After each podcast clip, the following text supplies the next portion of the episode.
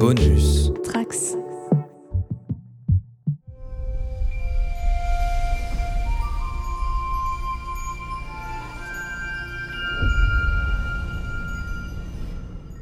Bonjour à tous les trekkers et trekkies de toutes sortes, je suis le commandeur Guigui et je suis ravi de vous accueillir à bord de la station du Cadran Pop, le podcast sur Star Trek qui en est à son 80e numéro et qui est écoutable dans toute la galaxie et sur toutes vos applications de podcast via le flux du coin pop.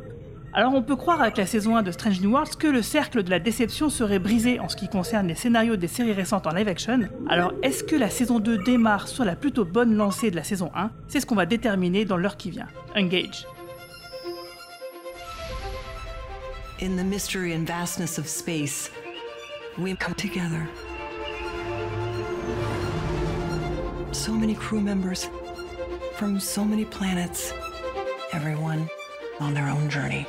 You ready for some fancy flying, Erica? Oh, you know I've got this. I'm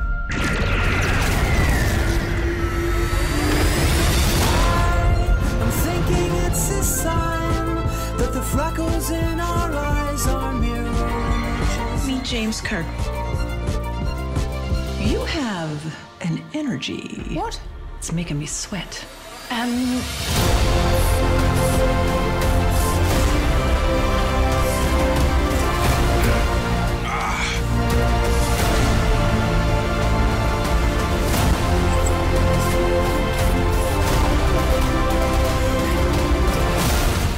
to think of myself as always alone. Not on this ship. Three great wonders and great danger. The next great age of exploration starts with us. you gonna say your thing? Everyone in the chair has their thing. I would like the ship to go. Now.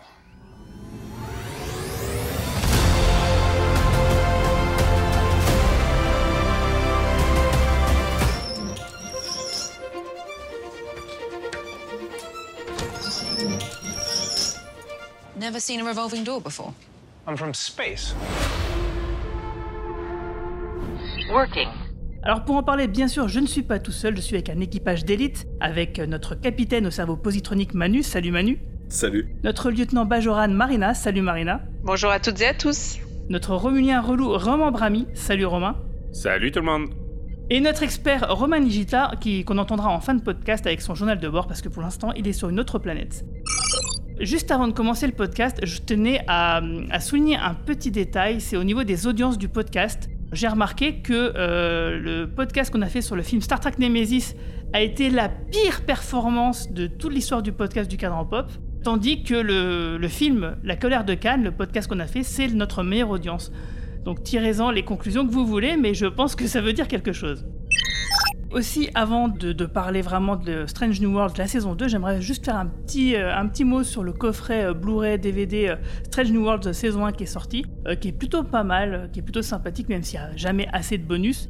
Mais par contre, il y en a quand même des interviews assez intéressantes et aussi des commentaires audio avec Akiva Goldsman et euh, Anson Mounts sur le premier épisode. Et on apprend notamment que, vi- vi- visiblement, c'est Akiva Goldsman qui a fait des pieds et des mains pour que la série Strange New Worlds euh, existe parce qu'il déclare donc dans une interview que quand euh, Alex Kurtzman l'a l'a appelé pour euh, réaliser, pour écrire sur Discovery, euh, il pensait que c'était une série euh, sur Pike et Spock parce qu'il avait dû entendre ça, etc. Et quand il a finalement il a rejoint vraiment la Waters Room et qu'il s'est rendu compte que c'était pas du tout le cas et qu'il avait eu tort de croire cer- certaines rumeurs, il était très très déçu et du coup il a fait des pieds et des mains. Donc euh, c'est c'est lui qui visiblement aurait poussé pour qu'il y ait le cliffhanger de la saison 1 de Discovery avec l'Enterprise qui arrive.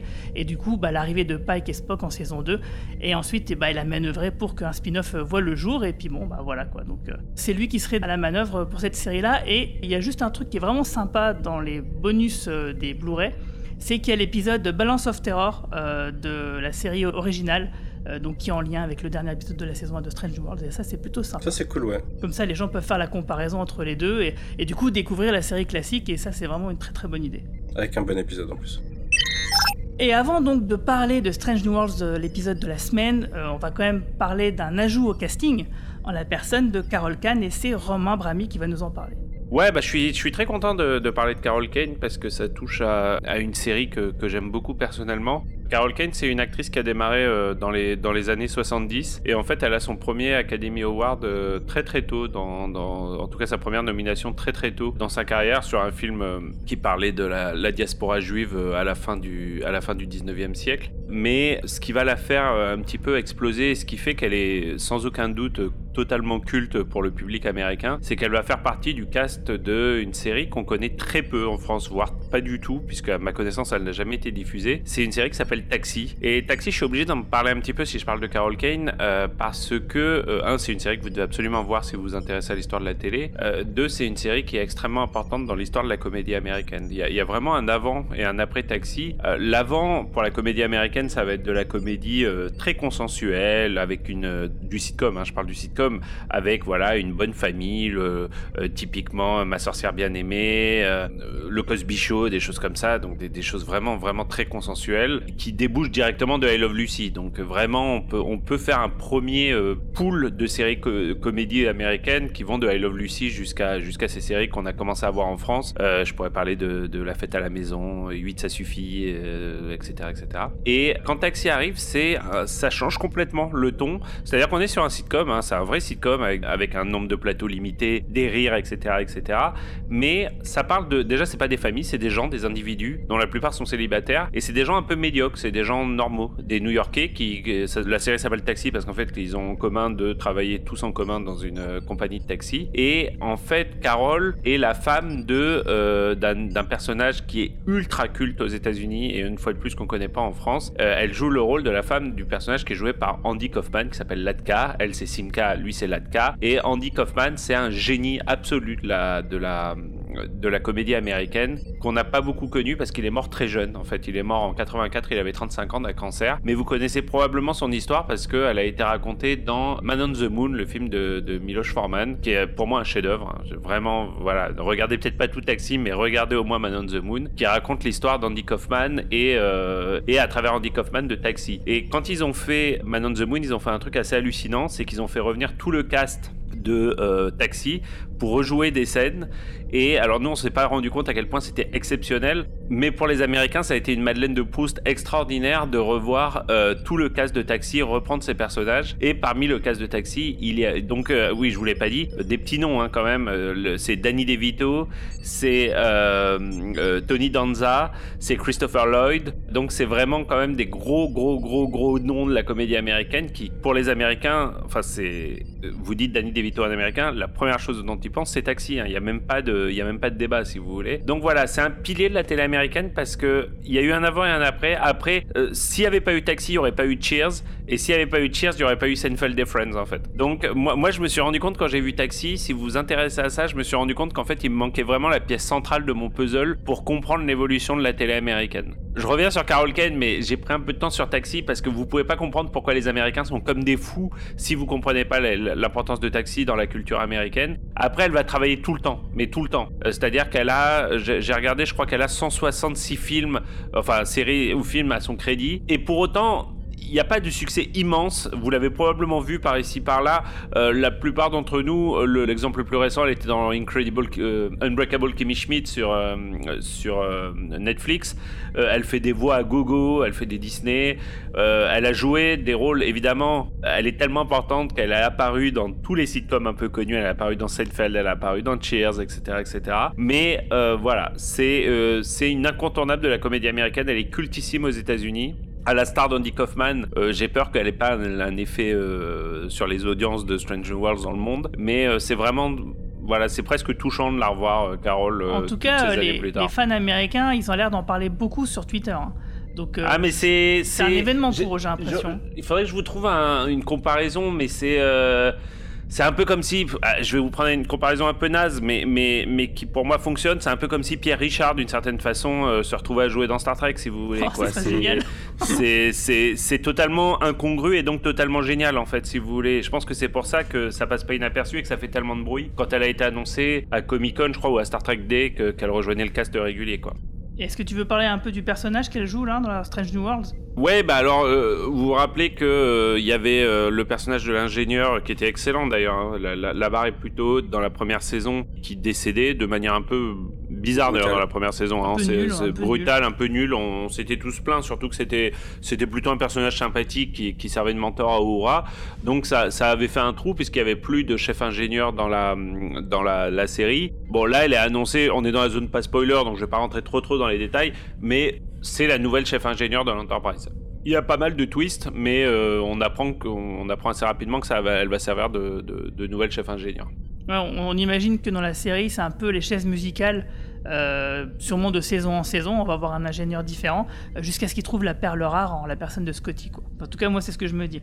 Bon, on va faire un petit tour de table justement pour parler euh, de l'épisode de cette semaine. Et qu'est-ce que vous en avez pensé en quelques mots et sans spoiler? Et on va commencer avec toi, Marina. Eh ben écoutez, moi j'étais contente de retrouver la série et en fait j'ai été très déçue parce qu'après les cinq premières minutes, eh ben les personnages que j'attendais le plus, les résolutions de scénario que j'attendais le plus, ben disparaissent tout simplement. Et on a une espèce de scénario B qui euh, qui est bien, mais c'est bizarre de d'avoir un sujet comme ça pour euh, pour lancer une saison. Donc euh, moi je suis assez partagée.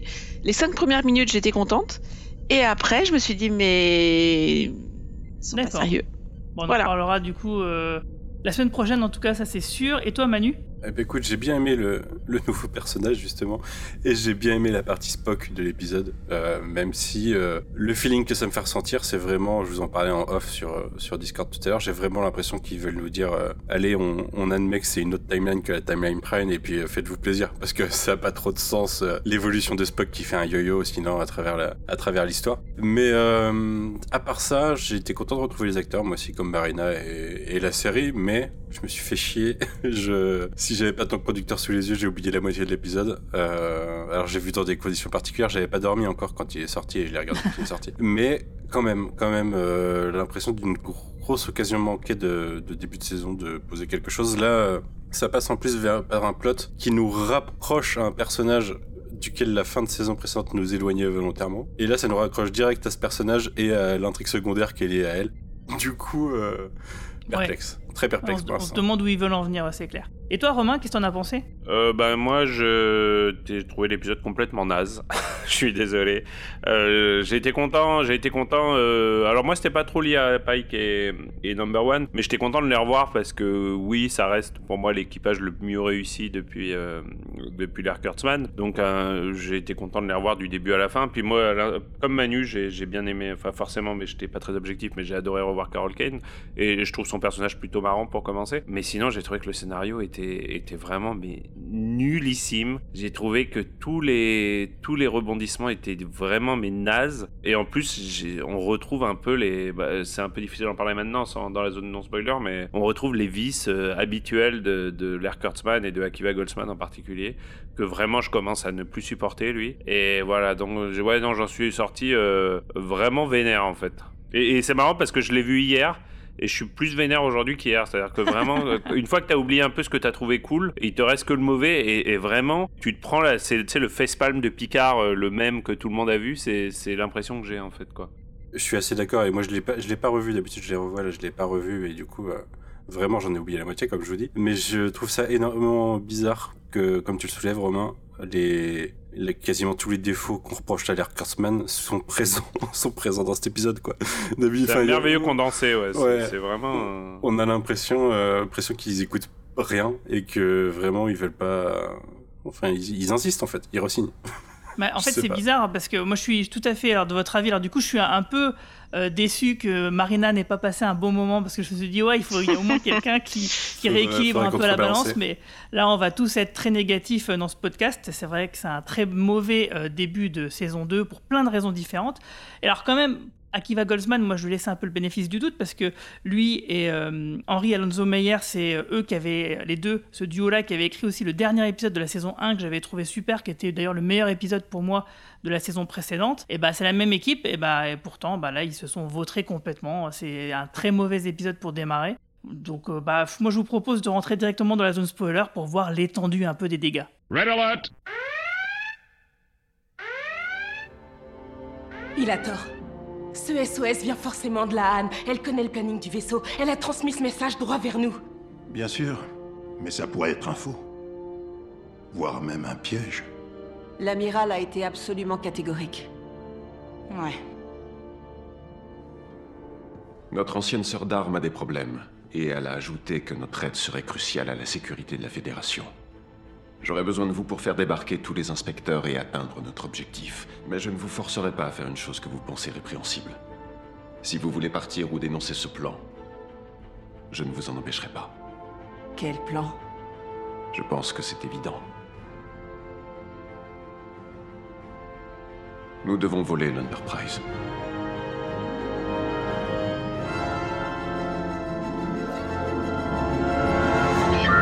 Warning.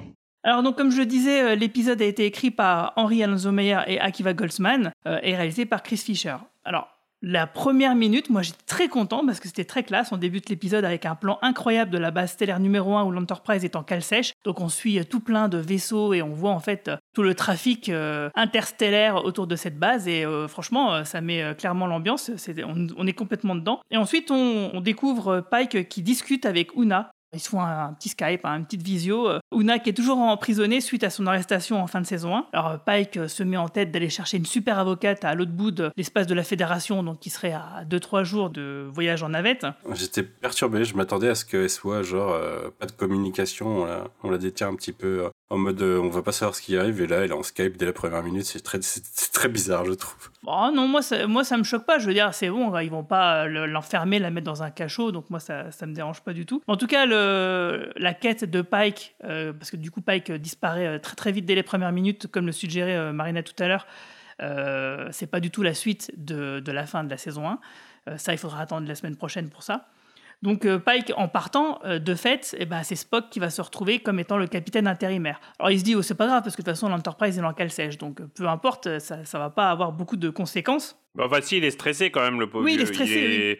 Il est, chez le docteur, le docteur il dit, ah, t'as les nerfs et tout, ça va pas, il est pas content. Tiens, un instrument de musique, la musique euh, adoucit les mœurs, c'est ça va t'apaiser. Ouais, c'était pas mal. Moi, j'ai bien aimé ce début. Honnêtement, jusqu'à là, j'étais content. Vous l'avez interprété comme il était stressé Moi, je cru comprendre que le sous-texte, c'est qu'il avait des petits sentiments pour quelqu'un. Hein. Ah bah après, oui, oui, après quand elle apparaît. C'est un mélange. Je pense que d'abord, c'est qu'il est stressé à cause de.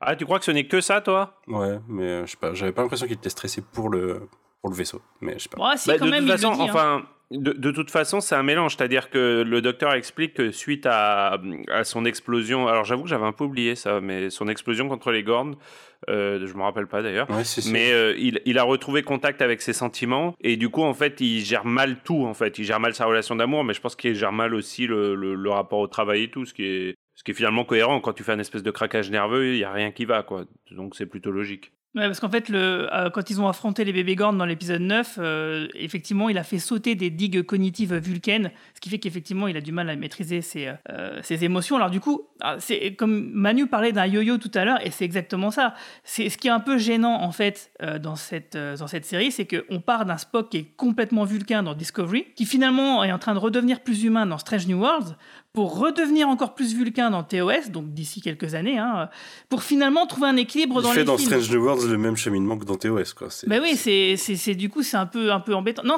pas exactement, mais disons qu'il fait, il fait quand même des allers-retours qui sont assez flagrants, quoi. Et c'est un peu gênant parce que c'est vrai que quelque part, euh, ça serait bien qu'on nous dise que c'est notre timeline comme ça. On dirait Moi, franchement, en le prenant comme ça, je l'ai bien mieux vécu. C'est pour ça que c'est après, dans The Cage, euh, il, est, il, rigole ostensiblement et plein de choses. Donc, euh, Justement, on part de, dans The, Cage, il rigole. Dans Discovery, il est vraiment très très vulcain, euh, la façon dont il s'adresse à Michael Burnham. Donc tu te dis, ok, ok, bah, il est très très vulcain.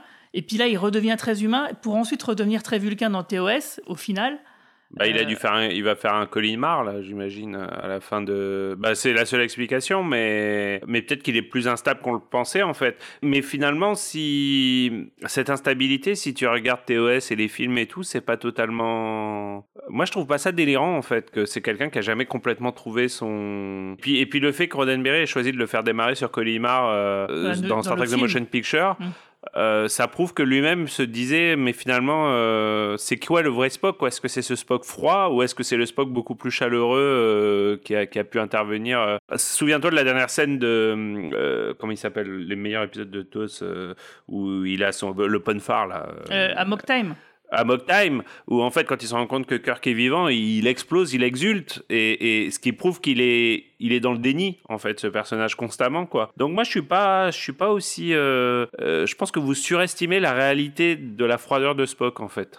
Ouais, c'est possible. En tout cas, dans ce que ça nous montre, tu vois, c'est c'est vrai, comme le disait Manu, euh, le cheminement qu'il a là, est-ce que c'est pas un peu une redite de ce qu'on a déjà vécu? Et du coup, c'est un peu gênant. Tu vois ce que je veux dire? Bah, à ce moment-là, le problème, c'est Disco, c'est pas, enfin, tu vois, parce que moi, je trouve qu'en tout cas, ce qu'on voit là, il y a rien d'incohérent avec euh, The Cage par, par rapport à TOS, en fait. C'est vrai. En fait, oui, t'as raison. Le problème, c'est Discovery en réalité. Voilà, comme souvent. Euh, mais sinon, euh, il y a euh, Killer Alpha sur Twitter qui nous disait J'espère ne pas me tromper dans mon commentaire, mais il est plutôt rare de commencer une nouvelle saison avec l'absence du personnage principal dans la trame du premier épisode, même si Pike s'occupe du fil conducteur des épisodes suivants. C'est vrai que j'ai lu sur Twitter, c'est pas le seul commentaire de ce style. Il y a plein de gens qui, comme Marina, ont été très déstabilisés du fait que bah, on passe à autre chose et que ça temporise et qu'il faille attendre la semaine prochaine pour avoir une suite euh, au cliffhanger de la saison. Alors, comme je l'ai commenté sur Twitter euh, sur un tweet, c'est pas la première fois que ça arrive dans The Homecoming, le, deuxième, le premier épisode de la deuxième saison de Deep Space Nine. T'as un arc de trois épisodes où c'est euh, Kira Nerys qui est au centre de l'histoire et Cisco est vraiment vraiment mis de côté. Notamment dans le premier épisode où c'est Kira pendant euh, 40 minutes sur les, les 45. Donc c'est pas c'est pas exceptionnel. Ce qui est médiocre, c'est l'écriture. Ce qui est surprenant, c'est que ils aient fait un épisode aussi mauvais en fait par rapport aux attentes. On se dit c'est la deuxième saison, c'est euh, enfin il y a une attente et on produit un épisode comme ça. Et Deep Space Nine au contraire avait fait une première saison médiocre. Et ben la deuxième saison ils ont commencé et c'était Michael Piller qui l'avait dit. Il voulait commencer la, deuxième saison par un bang. Ben, il avait réussi avec euh, Kira qui est virée euh, à la fin du de, de ce premier épisode. Donc là, il n'y a pas, euh, il y a pas les mêmes enjeux. C'est les mêmes scénarios que dans Star Trek 3, par exemple, où on vole l'Enterprise. En moins cool. En moins cool, mais c'est ça. En plus, ils réussissent l'exploit que ce soit moins cool que le, le troisième épisode que je n'aime pas particulièrement. Mais voilà, t'as raison, Manu. Encore une fois, donc on, on va parler tout de suite de cette histoire de, de vol de l'Enterprise, mais juste avant, euh, quand même, il y a, et ça Manu l'a déjà évoqué tout à l'heure, c'est on, voit qu'ils vont nous jouer à fond la carte du shipperisme entre l'infirmière Chapel et Spock. Et c'est pareil, euh, moi j'ai un peu la, même remarque, c'est à, quoi bon Est-ce que c'est pas un peu vain parce qu'on sait, on connaît à peu près la finalité du truc Euh, On sait qu'il finira pas avec T'Pring, donc le coup du triangle, ça sert pas à grand chose. Est-ce qu'il finit avec Chapel Possible, on mais comme on a, on a vu TOS, on a vu ce qui se passe plus ou moins, est-ce que c'est vraiment, euh, est-ce que c'est vraiment la chose à faire? Bah, c'est presque un standard de télévision, j'ai envie de te dire, mais c'était pas, c'était pas utile, ouais, on s'en serait passé, ouais. Ils peuvent faire ça sur d'autres personnages, pas forcément sur Spock, tu vois. Euh, moi, je me demande s'il crée pas un autre triangle amoureux avec le personnage de Chapel du coup, mais on en reparlera plus tard dans l'épisode. D'accord, ok. Effectivement, on- a Uhura qui reçoit un, appel de l'âne qui, avait, qui était parti hein, de l'Enterprise et qui là revient euh, euh, quelque part euh, parce qu'elle a découvert un, complot, elle veut en, en référer à l'Enterprise plutôt qu'à Starfleet Intelligence, on ne sait pas pourquoi. Euh, du coup, bah, il y a- il y a l'amiral euh, qui, April, qui refuse d'envoyer euh, Spock avec l'Enterprise sur une planète. Ça, ça, le concept est plutôt cool, c'est que c'est une espèce de mine qui fournit du dilithium à tout le monde à peu près, enfin en tout cas à l'Empire Klingon et à la Fédération. Et euh, les, deux entités euh, se partagent donc la garde de cette planète. Tous les 30 jours, ça, change euh, d'administration, quoi. Et pour que ce soit un peu équitable. Et que si jamais un vaisseau de la Fédération se pointe maintenant alors qu'ils sont sur administration Klingon, bah, ça pourrait euh, être très mal perçu, voire euh, déboucher en une guerre. Et moi je trouvais que c'était plutôt pas mal euh, stylé comme, comme concept. Et j'aurais bien aimé qu'ils développent un peu ce côté-là, parce que moi j'aime bien quand il y a un petit peu d'administration euh, là-dedans. Et c'est vrai que du coup, bah, le fait que Spock vole l'Enterprise, bah, ça fait quand même un peu redite, euh, parce que du coup, on se dit, bah, Lan, il la connaît depuis un an à peu près, euh, c'est pas sa BFF, et puis ils volent déjà l'Enterprise, et, du coup, ça amoindrit un peu ce qu'on voit dans TOS, parce que dans la série originale, euh, Spock fait déjà ça, mais il le fait pour Pike en plus. Donc c'est quand même un truc beaucoup plus fort. Et, mais là, on a quand même une redite, quoi. Et c'est pas parce que l'amiral, à la fin de l'épisode, il te fait Ah, j'espère que vous allez pas recommencer, clin d'œil, clin d'œil, référence TOS, que moi, ça, ça me va, tu vois, ça, ça ne suffit pas, en fait. Et puis je trouve que bah ça y est, on retrouve un des premiers. Tout à l'heure avec Manu, on disait qu'il y a tous les clics de tous les tics de l'ère Kurtzman.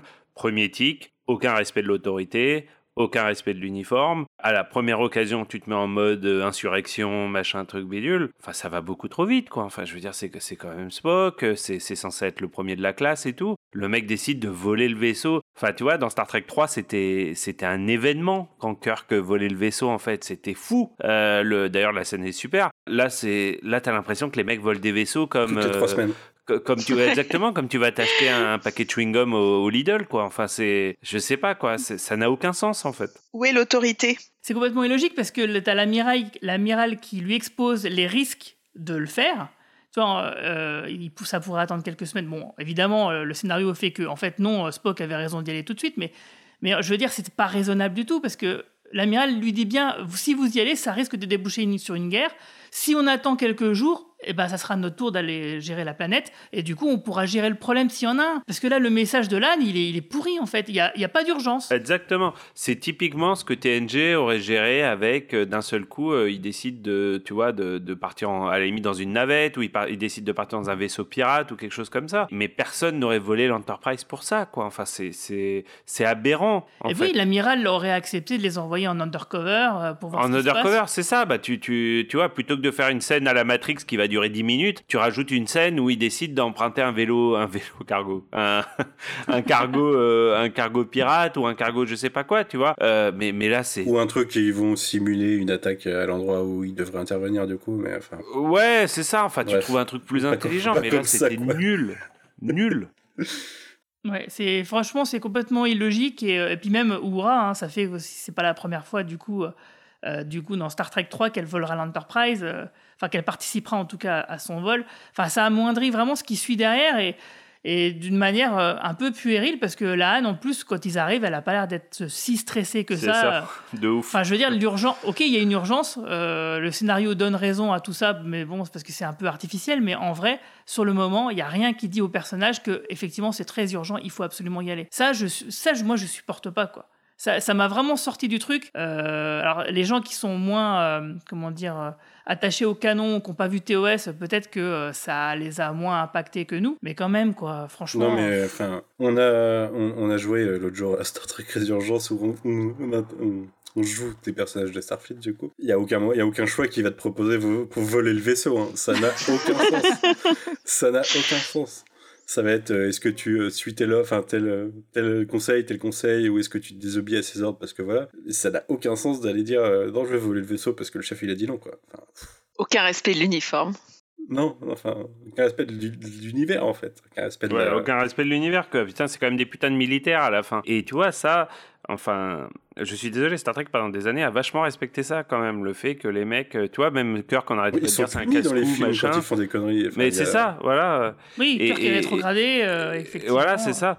Et puis, et puis même, enfin, les circonstances sont pas les mêmes parce que Kirk, il décide de voler le- l'Enterprise à quatre, passa- à quatre ou cinq passagers. Mais là, il vole l'Enterprise avec tout l'équipage, ce qui est impossible en fait. Enfin, je veux dire, euh, euh, tu vois, enfin, je sais pas, il y a rien qui va quoi. Il y a, y a- Ouais. je sais pas, j'étais, j'étais fou. Moi, ça m'a complètement sorti de, de l'épisode. Après ça, j'ai j'ai jamais pu y rentrer. Moi aussi, j'ai été énervé en fait jusqu'au point euh, suivant qui est aussi tout, est, tout aussi énervant, si ce n'est plus. Euh, mais euh, tout le long de l'épisode, ou même quand il y avait des scènes plutôt cool, j'arrêtais pas d'y penser. Et en plus de ça, je me suis dit, putain, mais comment ça se fait que Star Trek Lower Decks, donc le début de la saison 3, ils ont traité cette question de la meilleure manière qui soit, et qu'en fait, on se rend compte que c'est finalement la parodie qui fait mieux Bah, que l'origine, enfin le truc qui est censé être le Mais vrai parce truc. quoi. Parce que McNamara, à l'instar de, de, de Matalas, comprennent mieux Star Trek que Goldsman et Kurtzman, c'est tout. C'est c'est pas compliqué hein, en fait. Ces mecs-là, ne, enfin, je suis désolé, je, je suis désolé, je parle comme les extrémistes des forums.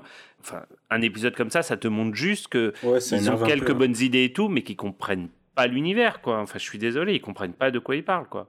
Bon, en tout cas, on arrive sur cette planète et on retrouve euh, l'âne qui est entourée de Klingons qui fait un jeu à boire. Alors, moi, Christina Chong, je la trouve vraiment fantastique. Euh, elle, joue super bien, elle me fait beaucoup rire. Elle est, euh, elle est un peu too much euh, par moment, mais je trouve que ça, elle le fait super bien, elle le maîtrise bien. C'est un peu comme, comme par exemple. Et là, je l'ai trouvé ses mimiques vraiment à mourir de rire. Bon, c'est juste qu'ils boivent du vin de sang Klingon. Normalement, les humains, ils sont pas censés avoir être en capacité d'encaisser ne serait-ce qu'une goutte. hein. Donc c'est bizarre là aussi que bah, elle arrive à tenir tête à un Klingon avec cette boisson-là. Elle est pas totalement humaine. Mais elle est humaine, l'âne Bah oui, elle est humaine. En fait, il y a rien qui dit que euh, elle a des. Ah oui, mais c'est une gènes, descendante euh, de Cannes. donc, ouais, mais euh, est-ce bon, que est-ce qu'elle est génétiquement modifiée euh, aussi, ouais, mais c'est une descendante. Voilà, du coup, on- génétiquement, elle a le patrimoine. à aucun moment elle a fait preuve d'une supériorité génétique euh, par rapport à ça, quoi. Elle a forcément des- une supériorité génétique. Donc, Qui reste euh, une idée de merde, hein, accessoirement, qu'elle soit la fille de Cannes, mais bon, ça c'est encore un autre. Oui, parce que ça sert toujours à rien hein, pour le moment. euh. Bah là, si, ça sert à boire du, du vin rouge. Ouais, mais c'est, tu vois, c'est pas explicité, c'est pas, c'est, tu. Même, est-ce que, ce- ne serait-ce que les scénaristes, ils se souviennent que cette boisson-là, euh, elle peut pas être encaissée euh, si facilement par d'autres personnes que les Klingons, parce que dans Deep Space Nine, quand ils s'infiltrent, par exemple, je sais pas si vous vous souvenez de cet épisode où t'as Cisco, Brian, euh, Worf, etc., qui s'infiltrent dans un- une grosse stuff euh, Klingon pour démasquer un, un- changeant.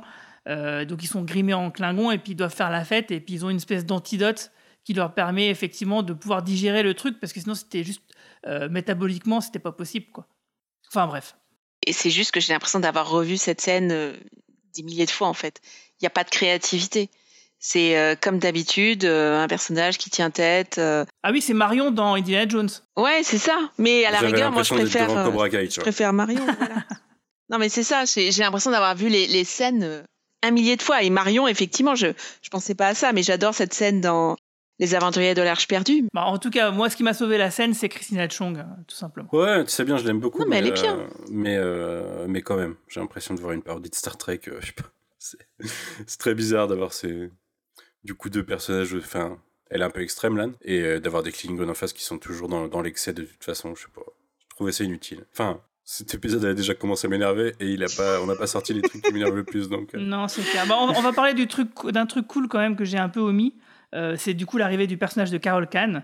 Donc il y a un personnage quasiment immortel à la Gainan, hein, quelque part, euh, qui est donc la commandeur euh, Pelia, qui est donc euh, une race extraterrestre chelou parce qu'elle était infiltrée euh, au sein de l'humanité sur Terre et puis ils l'ont découvert qu'au 22e siècle, donc euh, on imagine après la série Star Trek Enterprise. Euh, et donc elle était instructrice à la Starfleet Academy avant donc d'être affectée au service de soutien opérationnel en tant qu'inspectrice parce que c'est elle qui, qui inspecte l'Enterprise et qui euh, décèle quand même que le subterfuge de Spock pour voler l'Enterprise, euh, bah, il est un peu pourri donc elle lui en suggère un autre. Et du coup, ouais, c'est vrai que c'est un personnage qui est un peu fantasque, un peu rigolo. Euh, bon, moi, elle m'a pas.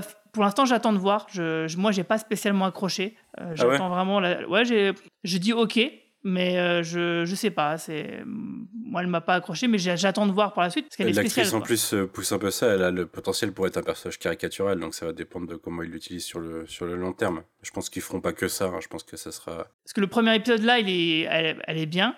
Euh, mais c'est vrai que c'est, euh, je trouve peut-être une pente un peu glissante euh, pour qui écrit mal des scénarios, par exemple. Le personnage, pour moi, il est stéréotypé. On a un personnage excentrique, immortel. Forcément, à un moment, on aura le côté sombre de euh, ce qu'elle a vécu en étant immortelle. Je, je le vois venir euh, assez facilement. Mais, euh, mais si c'est bien joué. Je sais pas parce cool. que à la fin de l'épisode, il- tu t'attends à ce qu'elle sorte une, chose. euh, Moi, j'ai trouvé assez drôle pour le coup ce dialogue où elle dit à Spock alors, d'après toi, pourquoi ça a été dur pour moi d'être immortel? Et là, il lui fait de perdre les âmes qui te sont chères et tout machin. et là, elle fait bah non, l'ennui en fait. Et, fais chier. et- et a- et après cette intro, je trouverais ça difficile de faire une backstory un peu, Ouais, je un pense peu qu'on dark l'aura. en fait. Je pense qu'on l'aura quand même. Par contre, euh, euh, j'ai- je pensais avoir raté quelque chose sur la race hein, qui Ouais, euh, c'est une ou je sais pas quoi. lantanite, le- euh, donc c'est une race nouvelle. En fait. Lantanite. Et en fait, j'ai regardé, en effet, c'est une race nouvelle. Euh, alors, tu te demandes, euh, parce que qu- la description qu'on fait ouais. Spock, t'as l'impression quasiment qu'il parle de Gary Seven, quoi. J'ai j'ai oublié leur nom, mais ces races qui vivent sur Terre pour surveiller l'humanité et tout, parce que c'est exactement le même descriptif qu'ils t'en donnent, mais en fait, ça serait anachronique puisqu'ils les découvrent plus tard. Donc, t'as l'impression qu'Akiva Goldsman a pensé à ça, puis finalement, il s'est rendu compte que ça allait pas marcher, qu'il a changé Ah, la je sais race pas. pour en prendre Non, une pour moi, nouvelle. c'est c'est une Gaina bis. hein. Bah, le problème, c'est que t'as Gainan, t'as t'as Gary Seven, donc ça fait quand même beaucoup de gens qui vivaient sur Terre euh, Caché. cachés, quoi.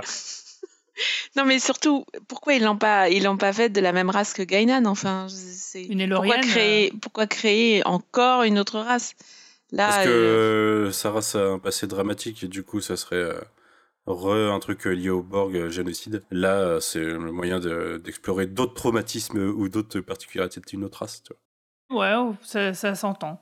Mais moi, je l'ai bien aimé, hein, comme vous. J'ai trouvé que c'était plutôt sympathique. La scène est sympa, c'est juste que. Bon, Il y a juste même un truc qui est un peu gonflant, c'est qu'elle connaît la mère de Spock, donc euh, Amanda Grayson. Et voilà quoi, donc tu te dis, ouais, la galaxie, encore une fois, elle est bien petite. Ouais.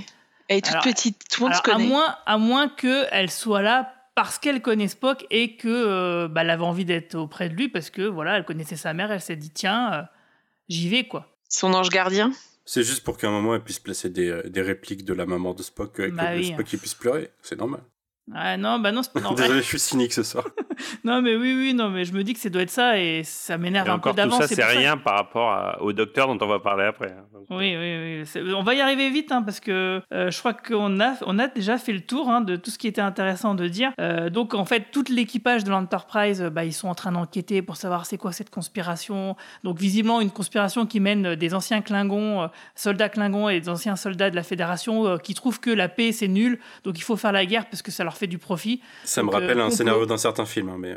Deuxième vice euh, de l'ère Kurtzman, euh, il y a toujours un rapport à l'argent et au profit. Euh, vous vous rappelez, il y avait l'Orion Syndicate dans Discord. Dans, Ouais, mais ça, à la rigueur, ça allait a- parce que c'est les Bah Orions, non, en fait, c'était dans les dans le Star Trek d'antan, c'était très rare en fait. À part les Ferengi, on parlait quasiment jamais de d'argent, de profit, de corruption, etc. Oui, mais les. Orions, comme c'est des pirates, ça, ça, ça cadrait bien. Ah oui, oui, ça allait dans. Oui, oui. Non, mais ce que je veux dire, c'est que c'est des gens qui sont incapables de trouver des, des, des motivations à des personnages méchants autres que le profit et, euh, et la violence, en fait, si tu veux. quoi. C'est la seule motivation à chaque fois. quoi. Euh, tu vois, dans, dans Star Trek 6, euh, il, parle de, il parle de la guerre, de conspiration et tout. Ce n'est jamais pour des raisons financières, c'est pour des raisons idéologiques, philosophiques, racistes, euh, financières, tu vois. Ou ça- ça individuel parle d'une autre époque, individuelle. Euh, voilà, exactement. Là, tout de suite, le seul truc qu'il a en tête, ah, pourquoi les mecs feraient une conspiration? Ah, bah ouais, parce qu'ils se faisaient de la thune et tout, et ça leur manque. Sauf que à notre connaissance, il n'y a pas de thune chez les humains, il n'y a pas de thune chez les Klingons. Donc, euh, je vois pas pourquoi l'argent serait une, une motivation, Ça, ni je pour les pas uns ni sûr pour qu'il les n'y ait autres. pas de thunes chez les Klingons parce que euh, il me semble que les espèces de jetons là qui se jettent là quand ils font la, le concours de beuverie, on l'a déjà vu auparavant. Alors, il, il me semble qu'ils ont quand même un peu de thunes, mais mais, en tout, mais je suis d'accord avec toi. Je suis complètement d'accord avec toi. hein. Euh, ça a aucun vraiment ça a vraiment aucun sens. Et en plus de ça, euh, ils n'y ont pas vraiment pensé à ce truc-là. C'est vraiment un truc un peu euh, parce qu'ils savaient pas quoi dire d'autre parce que les méchants, les fameux fameuses têtes pensantes de cette conspiration, en fait, on les voit pas. On sait pas qui c'est. On verra que des sous-fifres durant tout l'épisode. Et puis voilà quoi. Est-ce qu'ils étaient dans le vaisseau qui a explosé à la fin? On n'en sait rien. On sait pas qui c'était en fait. Pour le coup, j'aurais préféré qu'il, pour le coup, j'aurais préféré qu'il fasse un- une, une répétition, puis limite, ça aurait été une sorte de rime, quoi, historique, une répétition du scénario de Star Trek 6. Bah C'est-à-dire oui. qu'ils disent, bah non, mais c'est des gens qui préféraient la guerre, quoi. Les Klingons, pour des raisons évidentes, hein, c'est des guerriers, et les humains, parce que voilà, euh, bah, ils se font chier quand c'est la paix, d'une certaine façon, surtout les officiers de Starfleet, parce que je sens qu'on va venir là-dessus. Et, et juste pour finir, moi, il y a un autre truc, justement, qui m'a, qui m'a un petit peu énervé aussi, c'est quand même le plaisir qu'on avait de, de Star Trek, euh, euh, de Strange Worlds depuis la première saison. C'était quand même une série qui, qui fait du 90-10 entre euh, euh, des l'honneur et un fond de mythologie, un fond de suivi avec les Gornes, etc., etc. Et là, je trouve qu'il commence la saison directement avec un épisode qui ressemble beaucoup à Disco, c'est-à-dire que tu as l'impression de rentrer de plein pied dans, euh, dans euh, une, une, une, une- une continuité, une mythologie. Parce que ça ressemble vachement à ce qui est euh, le- les saisons 3, épisode 1 de Discovery, par exemple. Oui, on découvre le futur, quoi. Absolument. Donc, euh, si tu veux, maintenant, du coup, tu te retrouves avec euh, la conspiration, l'invasion des Gornes et euh, numéro un. Faudra bien qu'ils en reparlent. Donc, je pense que ça sera le sujet du deuxième épisode. Donc, finalement, la, promesse de la promesse de Strange New Worlds de faire le nouveau TOS. Bah, je- moi, je la sens, je la trouve. J'ai l'impression qu'ils l'ont complètement oublié déjà. Non, Euh, je, je pense que ouais, c'est un effet de loupe parce que c'est le, c'est le début, mais euh, dans le prochain épisode, ils vont, vont nous faire le procès de Una. Euh, donc ça sera un truc autocontenu. Le truc des Gornes, c'est pour nous annoncer l'épisode 3, 4 ou 5 euh, qui va arriver après. Mais non, là-dessus, je suis pas trop inquiet. hein. En vrai, je suis. en tout cas, même si, même si c'est toi qui as raison et ça serait le meilleur des cas, on se sera quand même tapé deux épisodes sur dix qui sont des épisodes de suivi mythologique au lieu de raconter des histoires de SF, quoi. Bah, l'épisode de le 2 euh, sur le procès de Una, euh, bah, il est plutôt autocontenu parce que à part la pauvre scène qu'on a ici cette semaine et euh, la dernière scène de la saison précédente, bon bah finalement euh, c'est pas vraiment, on peut pas dire que c'est vraiment tant feuilletonnant que ça quoi. Tu On vois. sait pas, on l'a pas vu l'épisode encore. On verra. Ouais, On l'a pas verra, vu, on mais on c'est la définition du feuilleton, quand même. Oui, oui, oui, bon. En tout cas, je suis assez d'accord avec Romain pour une fois sur. Waouh le. marquer d'une pierre blanche. non, parce que là, Romain dénonce une intrigue gauchiste globalement. Donc là, je suis rarement d'accord avec lui. Mais je trouve ça, alors en plus d'être encore un exemple de ce que disait Marina tout à l'heure, c'est-à-dire un truc qu'on a vu plein de fois, notamment dans Star Trek, et on en parlait de- de- du sixième film, euh, et de le faire en moins bien. Là, l'intrigue euh, en elle-même, j'ai l'impression que c'est refaire un peu euh, ce qu'a fait euh, Star Wars 8. Sauf que ça a du sens dans Star Wars, quoi. Entre une, rési- résistance et un empire qu'il y a des profiteurs qui profitent des deux d'un côté. Là, on est dans Star Trek. Star Trek, c'est une guerre entre deux espèces complètement opposées, là, en l'occurrence. Enfin, c'est Klingon et la Fédération. La Fédération qui est pas euh, meilleur commerçant du monde, je sais pas, ça, me- paraît très bizarre cette histoire. Ça sort vraiment, enfin, ça, ça semble vraiment mis au chausse-pied, sorti d'ailleurs, quoi. Bah, en tout cas, on va parler du, je pense, le pire moment de l'épisode, parce que pour le moment, on était déjà un peu énervé, mais je pense que là, ça nous a vraiment achevé. Euh, Mhm, c'est qu'en fait, donc, tout le monde est enquêté un peu sur la planète, et à un moment donné, il y a Mbenga, le docteur Benga et l'infirmière Chapel qui soignent euh, les parents de la petite fille qu'on avait vue, euh, qu'il a raison d'être de l'âne sur cette planète, qu'on avait vu donc euh, la saison précédente avec les Gornes. Donc il la soigne, tout, tout va bien, etc. Et tout d'un coup, il y a des Klingons qui fait Hey, vous êtes docteur, vous Allez, suivez-moi, on a, on a des choses à vous faire faire. Donc, euh, ils sont un peu kidnappés et sous la contrainte, ils doivent aller soigner des Klingons. Euh, et du coup, ils sont un peu prisonniers et ils, comprennent un peu l'histoire euh, bah, du complot, etc. Que, en fait, les Klingons, ils sont en train de faire un faux vaisseau de la Fédération pour attaquer les Klingons pour déclencher la guerre. Donc, du coup, il faut absolument que bah, ils fassent remonter cette information à Spock et à l'Enterprise. Et du coup, ils vont forcément essayer de s'évader pour euh, envoyer un message, pour euh, de, expliquer leur découverte. Et pour cela, ah, je respire doucement, ça va bien se passer. Euh, donc le docteur, eh ben, il sort une potion magique euh, ou un compound vie euh, de tout droit sorti de The Boys. The Boys ou de, de plein d'autres univers ou de plein d'autres univers. Donc ils sont- ils s'envoient un shoot de drogue les deux et euh, ils peuvent maraver des Klingons à main nue, euh, des dizaines de Klingons. Attention, pas un ou deux, non non, genre des dizaines. Alors moi je veux bien les mecs, Alors. ont une- ils ont une force surhumaine, euh, ils sentent pas la douleur ou je ne sais quoi, mais quand même leurs mains, euh, leurs, leurs os, les, les mains, elles devraient être en sang, elles devraient être explosées, fracassant les, les, crânes, les crânes des Klingons non, et leur que ça- armure à main nue. Enfin c'est pas ça c'est va une drogue magique, ça renforce tout. Non, mais alors, j'adore les deux persos. J'aime beaucoup les deux persos, j'aime beaucoup les deux acteurs. On en a parlé la saison dernière. euh, Je pense qu'on est à peu près tous d'accord en plus, aussi bien sur les, acteurs que sur les persos. Mais toute leur scène de cet épisode, c'est infâme. Ça n'a rien à faire. Ça n'a rien à faire là. C'est horrible. J'ai l'impression d'être. euh, En effet, j'ai l'impression d'être sur unification là.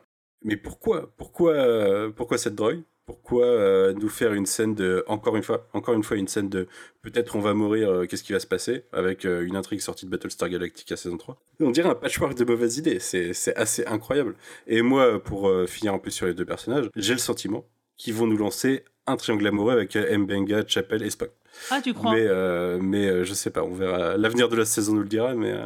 Moi, je, le- je sentais, je le sentais aussi, ça. Alors moi je le sentais pas du tout parce que j'avais plutôt l'impression d'une euh, relation plutôt euh, Fraternelle. euh, ouais paternelle et tout mais euh, enfin même mentor je suis pas sûr du verbe de l'adjectif mais mentoral on va dire c'est pas grave mais euh, c'est vrai que quand ils se prennent dans les bras et qu'ils sont les leur bouche à 2 cm l'un de l'autre euh, là à la fin à la toute fin de l'épisode tu te poses beaucoup plus la question en effet que j'avais pas du tout vu venir pour le coup Sur les photos promo, ils sont mis tous les deux en plus. Ça c'est logique parce qu'ils sont médecins, mais mais quand même. Ouais, C'est peut-être parce qu'ils sont juste, les acteurs sont sexy et la- l'actrice et l'acteur sont super sexy. C'est peut-être juste pour ça qu'on pense ça. Bon, enfin, ça marche avec tous les autres acteurs du cast. Donc, euh, du coup, bah oui, tu fais la même chose avec tous les acteurs, ça marche aussi, hein, c'est vrai. Et juste pour, pour revenir sur le, la drogue qui, qui donne de la force, en fait, The Expanse l'a fait euh, dix fois mieux dans, dans un plot twist parce que la sœur de Julie Mao, euh, Clarissa. Pas, hein. Non, mais, spoil, hein. mais je vous spoil sorti pas. depuis longtemps, Guy, ça va. Même, même moi, j'accepte alors que j'ai pas fini. Merci. En plus, c'est vraiment un tout petit point de scénario et c'est pas vraiment un truc qui est caché. Mais la sœur de Julie Mao, elle prend une drogue qui, euh, qui lui donne euh, une force euh, identique et c'est dix fois mieux fait dans The Expanse. Et justement, tu vois sa souffrance, tu vois la douleur, tu vois les conséquences sur les corps. Enfin, Tu fracasses des crânes de, de Klingons qui sont euh, bah, des trucs super balèzes où ils ont plus des grosses armures. Euh, t'es super fort et tout, mais tes, tes mains, elles doivent être en charpie à la fin, toi. Non, et puis en plus, rien, quoi. soyons, euh, soyons sérieux. Si ils nous montrent ça dans le premier épisode, la seule façon de justifier que personne l'utilise tout le temps, c'est que ça a des effets négatifs. Donc on part sur une histoire de drogue avec des effets négatifs. Est-ce qu'on Bah a envie ouais. de voir ça? On n'a pas envie de voir ça. Pas du tout. Pas du tout envie. C'est ça, c'est le- problème de. Je suis archi d'accord avec Manu une fois de plus. C'est- le problème de ce genre de scénario en plus. C'est qu'en effet, à partir du moment où tu as inventé la, passion- la potion magique, pourquoi tu t'en sers pas tout le temps hein? Euh, Si Astérix et Obélix ils ont compris qu'il fallait mieux s'en servir, je pense que la fédération ils auraient fini par comprendre aussi. Donc euh, pff, voilà quoi. Alors moi je pense que pareil, je pense qu'il va y avoir un épisode parce que euh, on- c'était marrant sur Discord, on était 200 à se poser la même question, mais on a oublié oublié un truc de la saison 1 et tout, parce que quand il t'en parle du truc, t'as l'impression que c'est un truc que t'es censé connaître en fait. Quoi? Tu l'as encore sur toi? Ah, tu, ne- tu ne t'en sépares plus et tout. Et, du coup, je pense que ça. Alors, soit, Soit vraiment, ils nous prennent pour des cons. oublié, soit non. Ouais, c'est ça. So- bah, soit, bon, ça. Après avoir passé ma soirée d'hier sur Discord, je peux déjà annuler cette réponse. C'est pas le cas, ça n'existait pas. Sur Reddit, pardon, c'est c'est pas le cas. Donc il reste deux options. Soit ils nous prennent vraiment pour des énormes cons et genre on fait genre que ça existe alors que ça n'existe pas, ce qui est possible. Soit ça va ça à l'occasion d'un nouvel encore épisode de flashback avec le docteur pendant la guerre des Klingons, etc., etc., où ils vont te remonter cette drogue. Dans tous les cas, je m'en bats les couilles. hein. Moi, franchement, des histoires de drogue, potions magiques dans Oui, Star tous Trek, je... voilà quoi. Bon, en tout cas, on a sur euh, Twitter euh, Antoine V qui nous dit euh, C'est quoi cette histoire de drogue qui permet de plier des Klingons à la chaîne? Pourquoi pas un lien avec les projets des guerres eugéniques? Alors, euh, c'est vrai que tout le monde s'est posé la question de d'où ça vient ce truc, parce qu'on n'en sait rien. Clairement, ça en plus, de ça va, ça va contre tout, tout ce que Star, Starfleet euh, croit. Ouais, Enfin, dans en, plus, dans l'idée. en plus de ça, oui. Et, et alors moi, dans ma tête, alors j'étais le seul visiblement à penser ça, je me suis dit, bah, c'est euh, les résultats, les, les suites d'une expérience de Chapelle qui euh, s'amuse avec des trucs génétiques, comme dans le premier épisode où il- elle injecte un peu le même genre de liquide euh, à Alan, Spock et, et Pike pour qu'ils puissent s'infiltrer parmi les extraterrestres, parce que ça leur donne des capacités, enfin une apparence euh, d'alien temporaire, quoi. Je me suis dit, bah, c'est un peu le même style, quoi. C'est euh, l'issue de, de ces travaux, parce qu'on nous explique que voilà, elle, elle travaille Bah, je t'avoue que quand elle s'est injectée, je pensais que, enfin, quand il s'injecte, je pensais que ça allait les transformer en Klingon. Enfin, Bah oui, moi aussi, Le, le exactement. classique euh, Je, connaît, suis il, se- il se transforme en Klingon, comme ça, hop, il s'infiltre. Alors, du coup, ça aurait été bizarre pourquoi le, le- le docteur il se promène toujours avec un truc pour se transformer en Klingon. Euh, genre, la situation, quand même, euh, elle est pas si fréquente que ça, j'imagine d'en avoir besoin. Il y a aussi un autre truc qui est super rigolo c'est qu'il découvre le poteau rose euh, parce qu'il tombe sur le Klingon le moins courageux, le moins honorable qui soit. Il se prend trois Ouais, claques ouais, et il non, déballe tout, quoi. Et c'est pareil là. Là, ça, te- ça te montre euh, les dérives du docteur et ça te dit il y aura un flashback plus tard. Ah, bah ça, c'est sûr, par contre. Comme Romain, rien à foutre. Quatrième tic de. Quand je vous dis qu'elle cochait toutes les cases, quatrième tic de l'air Kurtzman, on torture à tout va. En fait, toutes les valeurs de la fédération, en fait, c'est pour de faux. En vrai, on est, on est Jack Bauer dans 24. Euh, on, torture rappelez les mecs The à Pale gogo Blue et tout euh, machin. C'était exceptionnel. Parce que c'était exceptionnel. Enfin, l'épisode de Deep Quoi Space Nine, euh, l'épisode Cisco. de Cisco, Deep Space Nine, euh, c'est Under the Pale Blue Moon, je sais non, Oui, oui, tout à fait, oui, oui. Under the Pale Moonlight. The Pale, Moon- Pale Moonlight. The ouais. Pale Moonlight. Et c'était exceptionnel. Et parce que c'était exceptionnel au sein de la série et de la, et de la franchise. Et là, bah, pff, ça déroule Non, tout le mais temps, quoi. c'est. En même ouf, temps, quoi. euh, le truc, c'est bon, euh, le gars, il s'emporte un peu. On sent qu'il y a un PTSD sur le, sur le docteur et on sent que toute cette scène, là, tout ce bordel, là, c'était pour mettre ça en valeur. Mais mm, ça servait à rien parce que la scène de dialogue avant tout ça, où euh, justement le docteur il est dit voilà j'étais sur la lune machin pendant la guerre etc. On avait compris déjà que le mec il avait un PTSD avec la guerre avec les Klingons, c'était pas la peine d'en remettre une couche quoi. Donc cette scène de bagarre qui en plus est interminable, hein, elle dure au moins 5 minutes. Euh, Il y a des effets de ralenti et tout. Enfin, c'est ringard au possible. Il suffisait qu'en fait, ils s'évadent. euh, parce qu'ils construisent un vaisseau de la Fédération avec Klingon, mais ils oublient que les mecs euh, qui, et l'infirmière qui mettent dans, dans une, une salle pour les emprisonner, bah, ils connaissent bien ce genre de vaisseau. Donc, ils auraient très bien pu euh, se sauver par une coursive ou, ou peu importe pour arriver au même résultat, en fait. Et le, le PTSD du docteur, il était déjà exprimé par, euh, par une scène de dialogue. Tout ça, ça sert à rien. C'est vraiment du tape à l'œil pour faire de l'action. Enfin, j'ai trouvé ça vraiment ridicule. Puis, puis en plus, euh, je finis juste là-dessus, mais le- la réalisation à la Matrix, avec les deux personnages en slow-mo et tout Ah, machin. c'est- c'est ringard. Mais putain, achetez-vous une dignité quand même, quoi. Enfin, je veux dire, euh, euh, faites un truc, quoi. Enfin, je veux dire, on est en 2023. Non, mais sérieux, quoi. Je suis beaucoup trop d'accord avec Romain ce soir. Je tiens à préciser que sur un commentaire d'Apple euh, Apple Podcast ou Podcast Addict, je sais plus, il y a quelqu'un, un auditeur ou une auditrice qui disait qu'on était un podcast super parce qu'on avait des avis qui étaient très, euh, très différents les uns des autres et du coup ça crée du débat. Mais là, euh, clairement pas pour cet épisode. quoi. Oui, puis on peut même dire qu'on a discuté, Marie-Paul et Romain Nigita sont pas là aujourd'hui, mais qui sont d'accord avec nous. hein. Il n'y aurait pas eu de, dans tous les cas. euh, Non, c'est vrai. A priori, Marie-Paul a moins souffert que nous. parce que parce qu'elle a, elle a moins d'attachement à certaines choses, je pense. Ouais, puis Mais, elle a euh, beaucoup souffert pendant Picard, du coup, sa barre est basse, euh, Marie-Paul. mais- Sur le reste, elle a souffert, je pense. Heureusement qu'on aime bien les acteurs. hein. Imaginez, on les aimait pas. Bon, Il y a une bataille spatiale qui est plutôt cool, même si elle est un peu. euh, Enfin, si tout ce qui est autour euh, est claqué au sol, bon, bah. euh, voilà, le- les deux vaisseaux qui se fritent dans des espèces de. Les anneaux de, la planète avec le vaisseau Klingon qui se pointe. Les Klingons, les maquillages des Klingons sont quand même, on l'a pas dit, mais ils sont super bien faits. Super. euh, on n'a jamais vu autant d'oreilles de Klingons, hein, parce qu'en général, ils sont quand même bien masqués par les cheveux. Mais euh, là, voilà, on a des Klingons un peu euh, à l'ère de la nouvelle génération, mais avec les moyens de maintenant, avec des super costumes, des super maquillages. Ça, c'est vraiment là-dessus, il y a rien à redire. Les décors, c'est pareil. Ça envoie vraiment de la purée, quoi. Ça envoie de la purée, c'est magnifique. T'as cette impression un peu bizarre de. T'as l'impression qu'un épisode de, de Strange New Worlds coûte trois fois le prix d'un épisode de Picard en fait. Ouais, clairement. Ce qui est, ce qui est étonnant parce que c'était quand même une grosse promesse. Alors j'imagine que par contre, euh, euh, le budget acteur ne coûte pas le même prix dans Strange New Worlds qu'il a coûté dans Picard saison 3. Mais t'as quand même cette impression, on se plaignait beaucoup dans. Enfin, rien que la scène d'intro, on l'a- évoqué vite fait, mais rien que l'effet spécial du départ, euh, enfin, il envoie grave du bois par rapport à presque tout ce Et qu'on a euh, vu t'as dans. beaucoup, beaucoup de figurants hein, sur la planète avec les Klingons et tout, Mm, et mm, des mm. figurants différents. T'as des races extraterrestres qu'on n'a jamais vues, qui ont une tronche pas possible, qui sont même pas spécialement mis en avant. T'as plusieurs typologies de Klingons aussi. Ouais, t'as as des dizaines et des dizaines de figurants. Euh, En, général, euh, même quand ils nous montrent un, village, les mecs qui sont à peine 15, euh, là, t'avais au moins un minimum une cinquantaine de bonhommes, quoi. Donc c'était vraiment bien. Là-dessus, pas de problème. J'ai une remarque par contre, pour continuer dans le cynisme de la soirée, pour moi. Ça fait quand même 3-4 ans qu'on dit régulièrement, à chaque fois, les trucs qu'on critique, c'est beau quand même. Et j'ai quand même envie de rappeler aux équipes créatives qu'on aimait Star Trek avant que ça soit beau. Faudrait peut-être vous poser des questions sur ce qu'il faut faire quand même. C'est vrai. Parce que j'en ai marre de me dire, euh, ouais, c'était beau, euh, donnez-moi une, une, une histoire qui me, qui, qui me fait quelque chose, quoi, qui me fait me ressentir quelque chose euh, à part de l'énervement.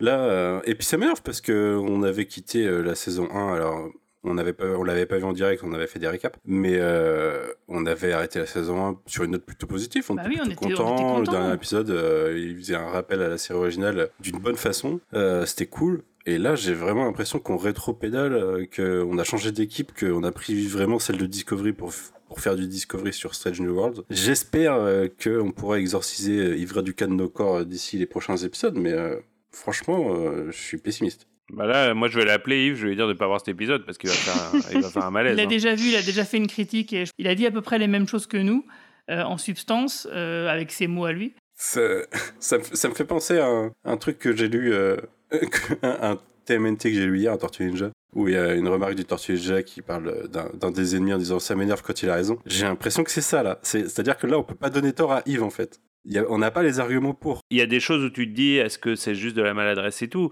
mais au bout d'un moment quand tu récu- quand tu répètes les mêmes erreurs pour la cinquantième fois, enfin tu vois les mêmes points scénaristiques, les mêmes trucs de torture dont on a déjà parlé, les mêmes, enfin au bout d'un moment tu te dis bah non en fait c'est juste ce qu'ils ont envie de faire quoi, tu vois faut arrêter. C'est vrai qu'au bout d'un moment faut aussi arrêter de chercher des excuses quoi. Enfin voilà quoi.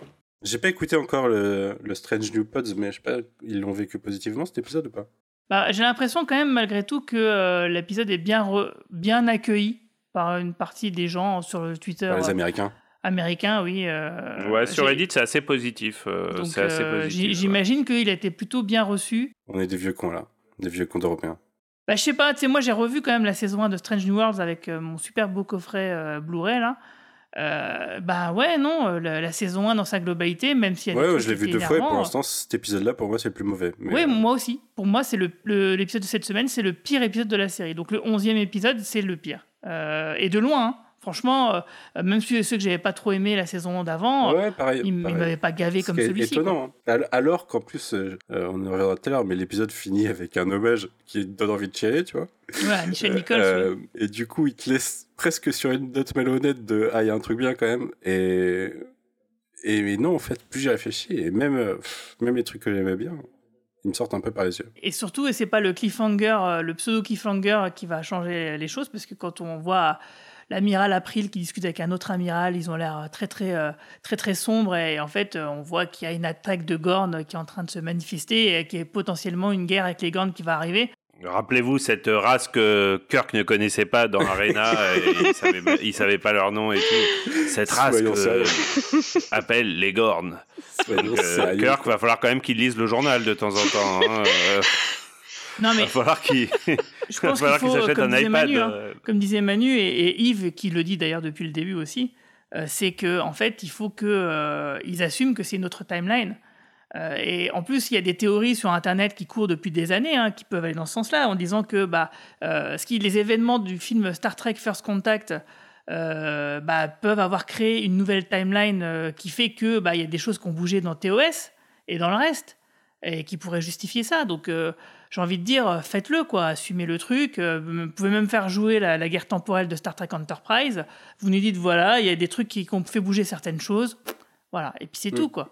Ouais, là, c'est bizarre d'insister dans ce sens, du coup. mais- Ouais, mais ça, enfin, tu vois, enfin, ok, si vous voulez, mais pourquoi faire? Parce que finalement, il y a, y a rien, dans- il y a rien dans la série qui, qui était gênant. Les Gorn, t'aurais pu trouver n'importe quelle race extraterrestre, y compris, ah, soyons fous, une nouvelle race. Attention, hein, je sais que je balance quelque, chose- une idée folle. Donc, au contraire, enfin, je trouve que Strange New World, c'est vraiment une période de Star Trek qui est, euh, je trouve qu'elle souffre moins de- des- des effets habituels des préquels parce que c'est une période qui est totalement, in- on ne Oui, sait rien oui, oui, de cette période potentiel. en fait. Il y a- il y a de quoi Il y a travailler, du quoi. potentiel. C'est un peu comme si on faisait une série dans l'air euh, entre TOS et, euh, enfin entre les films TOS et TNG, tu vois. Finalement, c'est quasiment rien de cette période, donc on pourrait tout imaginer, à condition de pas réutiliser toujours les mêmes, tu vois. C'est sûr que s'ils disent ah il y a les Borg dans le quatrième épisode, euh, tu vois, euh, là C'est peut-être parce qu'il y a trois lettres en commun, quoi. ils se sont dit Borg, Gorn. Allez, Ouais, c'est nouveau super vilain. Et, et franchement, en plus, les Gorn, je veux dire, c'est une race sympa, mais c'est. Ouais, enfin, sympa, Tu vois ce que je veux dire On s'en bat les Sympa on s'en Alien bat les steaks, Predator en épisode, mais on n'avait pas envie d'en C'est faire un rouge. Bah, Mais, Arena, euh, il y a beaucoup de gens qui l'aiment bien cet épisode. Moi, je le trouve un peu nul. Hein. Non, mais moi j'adore Arena, c'est pas ce que je dis. Mais ce que je veux dire, c'est que tu n'avais pas besoin de. Et j'adore les Gorn, j'adore Arena, j'adore les Gorn. Mais tu n'avais pas besoin de sacrifier toute ta timeline et toute ta continuité pour utiliser les Gorn, tu vois. Tu aurais pu juste inventer une nouvelle race ou utiliser une autre race, quoi, tu vois. Même, même euh, les. Bon, non, là, ça aurait pas fonctionné pour des raisons. J'allais dire les Romulins, ça aurait pas trouvé. Mais même les Klingons, à ce moment-là, en effet. Puisque bah, les Klingons, c'est l'antagoniste euh, extrême de Kirk dans TOS, en fait. C'est à chaque fois qu'ils apparaissent, c'est la fin du monde. Bah, à ce moment-là, ouais, bah, si c'est l'antagoniste dans TOS, il y a de fortes chances que ça soit aussi l'antagoniste peu des quelques années avant. Donc, euh, à ce moment-là, fait euh, une invasion Klingon, c'est pas incompatible avec TOS, si tu veux. Bah ouais, ouais, non, non, c'était, c'était même plus logique, mais, mais que tu Plus logique. Mais en plus, là, euh, on n'en a pas trop parlé, parce qu'il y a, il y, a deux, il y a deux points Yves, du coup, dans cette scène pour moi. Il y a le point, euh, les putains de Gorn, euh, en effet, euh, c'est incohérent, on n'avait pas besoin de faire ça. Il y a le point euh, Starfleet méchant qu'on plante dans le dos des autres. En mode, euh, on va cacher le fait qu'il y a une guerre qui arrive, euh, il va se passer des trucs sombres côté. Ça, ça m'inspire ça, cette scène de deux amiraux qui parlent dans leur coin en disant, ils savent pas ce qui arrive, quoi. La scène est, est tournée euh, comme si c'était des comploteurs, etc. Mais, mais en vrai, c'est juste des amiraux qui sont en train, bah, secret défense, euh, et puis qui essaient de gérer ça au mieux, euh, sans malveillance. Mais c'est vrai que la, la, la manière d'être filmé, ça les montre un peu sombres. Mais, Mais, en pourquoi vrai, euh, faire du secret défense chez Starfleet quand ils pourraient dire à leur capitaine faites attention si vous croisez des gornes, euh, peut-être. Enfin, il y a Oui, quel est l'intérêt aucun en fait? sens. Quel est Oui, ça, je ne sais pas. Ça n'a pas de sens. On- on- bah, moi, je pense que si, ça a du sens quand même. Euh, mais euh, on ne le sait pas encore. À part justifier que Kirk il connaît pas les gornes, tu vois, à la rigueur. Mais euh, je sais pas, ça me paraît très. Ça sera le pire truc. Euh, on sait très bien, euh, attention spoiler pour les épisodes suivants, on sait très bien que Kirk va passer du temps avec la Han. La Han qui a une grosse backstory avec les Gorn. Donc Un on peu. sait déjà que c'est pité quoi. Donc euh, c'est bon.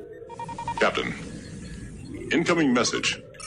Bonjour, ceci est un message du spécialiste Roman Gita. Désolé, je ne peux pas être avec vous sur la station de Quadrant Pop. Je suis actuellement en mission sur la planète Monte Carlo pour le festival de télévision qui se tient en ce moment même. Euh, J'espère être revenu de cette euh, lointaine contrée pour être parmi vous euh, la semaine prochaine pour notre événement spécial. Toujours est-il que, évidemment, j'ai vu le premier épisode de la saison 2 de Star Trek Strange New World. Épisode enthousiasmant, mais un petit peu étrange. Il y a beaucoup de choses bien. Il y a quand même des trucs qui, qui fonctionnent pas, selon moi, et je pense que certainement euh, beaucoup parmi vous euh, sont du, même avis. Je vais commencer par ce qui marche pas du tout. Euh, bah, la, grosse scène de, bagarre euh, qui, est, totalement gratuite. Euh, on ne comprend absolument pas euh, d'où provient euh, l'espèce de potion magique à la Astérix euh, que nous sort le docteur Mbenga. Euh, Est-ce qu'il était vraiment indispensable d'en passer par là pour que euh, Chapel Mbenga euh, puissent s'échapper de ce vrai faux, vrai faux vaisseau de Starfleet Euh, Moi, je les aurais bien vu euh, s'enfuir par euh, les aérations type tube de Jeffries un peu, à la Die. Bref, cette séquence n'a ni queue ni tête, elle est trop longue, alors on comprend qu'ils veulent insister sur le trauma de Mbenga par rapport à la, guerre contre les Klingons. Est-ce que c'était vraiment utile? Est-ce qu'on n'avait pas déjà compris jusque-là? Est-ce qu'il n'y a pas d'autre manière de le faire? Là, vraiment, ça fait sortie du chapeau euh, Deus Ex Machina, genre il faut qu'on s'échappe. Oh, bah dis donc, j'ai un truc dans ma poche. Non, franchement, c'est assez ridicule. Je me suis quand même fait la remarque euh, pendant l'épisode que oui, des scènes de baston un petit peu gratuites, on en avait déjà dans la série originale, euh, toutes les scènes, euh, toutes les célèbres scènes de cascade avec euh, William Shatner. Il y en avait quasiment dans chaque épisode. C'était un petit peu un passage obligé dans les séries des années 60, 70, 80, même dans Le Prisonnier, a des scènes de bagarre. Euh, voilà, jusqu'à des trucs super caricaturales comme dans l'agence Tourist. Mais là, est-ce qu'on a vraiment encore besoin de ça aujourd'hui, surtout avec cette espèce de truc ultra artificiel euh, de, ce produit vert sorti de sa poche, on comprend même pas d'où ça vient. Est-ce que c'est les expérimentations de Chapelle Est-ce que c'est un truc Mbenga gardé de la guerre? On sait pas, peut-être qu'on le saura plus tard, mais ça paraît vraiment euh, problématique dans ce scénario. Bref, ça, ça ne marche pas du tout. Autre truc un petit peu étrange pour un épisode de début de saison, eh ben le, fait que l'équipage se sépare, euh, puisque donc on a évidemment Una en prison, on a euh, le Captain Pike euh, qui part à la recherche de quelqu'un, on sait pas trop qui, et donc on les voit plus du reste de l'épisode, et on a cette mission de Spock qui, vole l'Enterprise, évidemment un, un leitmotiv dans, la franchise Star Trek, les personnages qui sont obligés de voler leur propre vaisseau. Donc au début c'est un petit peu bizarre de se dire que tout le monde va être séparé, et surtout qu'après on a encore une séparation au sein de la mission, donc. Menga Chapel d'un côté et les autres de l'autre. Euh, donc il y a un petit peu, euh, au milieu de l'épisode, on sait plus trop qui est où, qui fait quoi, c'est un petit peu bizarre, alors que tout le début est assez fluide. Ouais, ça aussi, moi, ça m'a euh, très honnêtement un petit peu gêné en termes de, structure narrative. Sinon, le côté bah, Spock seul à la tête du vaisseau qui doit trouver sa, petite phrase d'accroche pour faire démarrer les moteurs, moi, vraiment, je trouve ça assez plaisant. Finalement, ça, fonctionne assez bien. L'idée d'avoir cette planète avec les, que se partagent les Klingons et, la Fédération, c'était une idée intéressante. Malheureusement,